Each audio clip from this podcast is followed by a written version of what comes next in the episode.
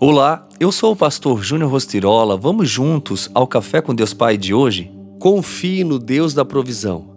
Mas no sétimo ano a terra terá um sábado de descanso, um sábado dedicado ao Senhor.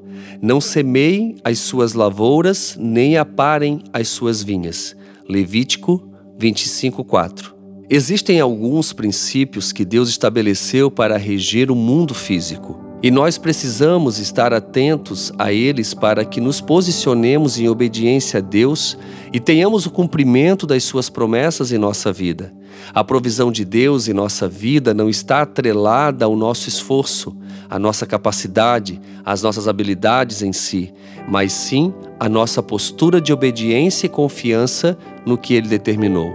Permita-me compartilhar o testemunho de uma mulher um dia ela me disse: Em determinado momento da minha vida, acreditei na mentira de que a empresa que eu e meu esposo estávamos gerindo era a provisão da nossa casa. Sim, era verdade que essa empresa era o meio de provisão. Entretanto, chegou o dia em que percebi que, na verdade, éramos apenas os gestores. Quem realmente provia e abençoava era o Deus provedor, o Jeová Jiré. Talvez essa palavra soe sem sentido aos seus ouvidos em um primeiro momento, mas tudo, absolutamente tudo, quem provê e de maneira especial é Deus.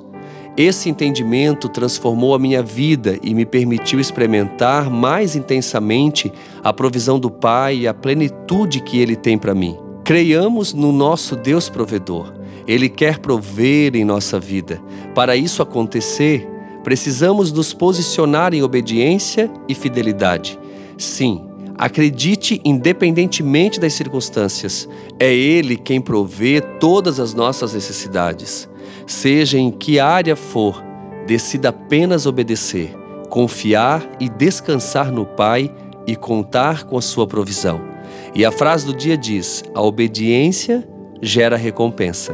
Pense nisso e seja recompensado pelo Senhor dia após dia.